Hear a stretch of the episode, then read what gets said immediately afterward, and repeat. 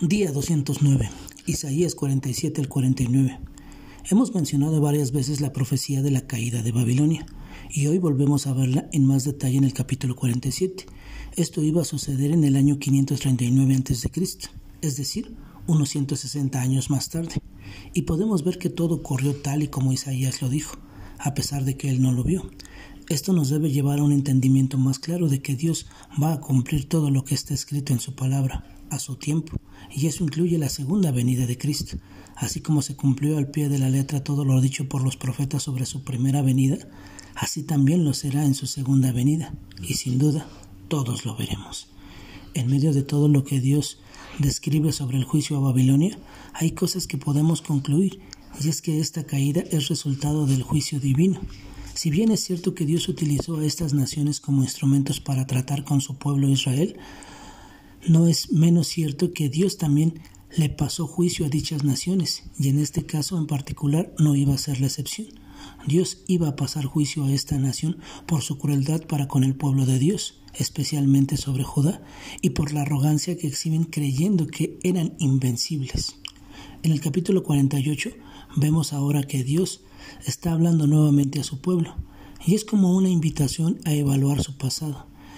Y es que no sé por qué, que es justo cuando estamos en medio del sufrimiento, somos más propensos a reflexionar en ello, ya sea que te estreses y te lamentes por malas decisiones, pero sin lugar a dudas es un excelente momento para pensar en, en esos errores, y es algo que Dios le puntualiza a su pueblo en ese momento, pero más que enfocarse en los errores es recordar y apreciar la fidelidad de Dios.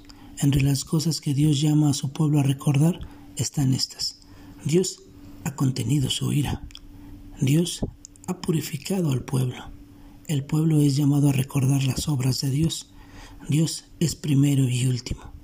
Dios ha sido todopoderoso en la creación. Dios les ama y protege de los enemigos. En el capítulo 49, sin duda, eh, este capítulo me encanta. Es la manera en la que Dios, a través del profeta, va llevando este hilo de temas hasta llegar aquí y volver a hablar sobre la salvación.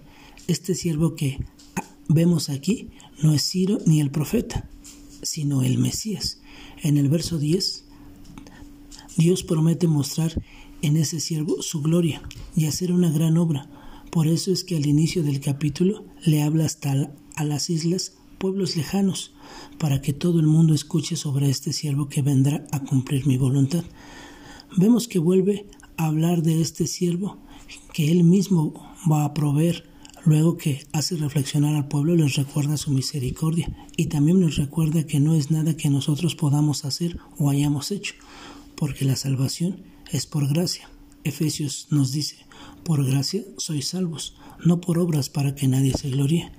Nada de lo que hagas podrá llevarte al Padre, no hay méritos, no hay nada. Es por los méritos de Cristo que podemos tener libre acceso al trono de la gracia es solo por Cristo y nada más.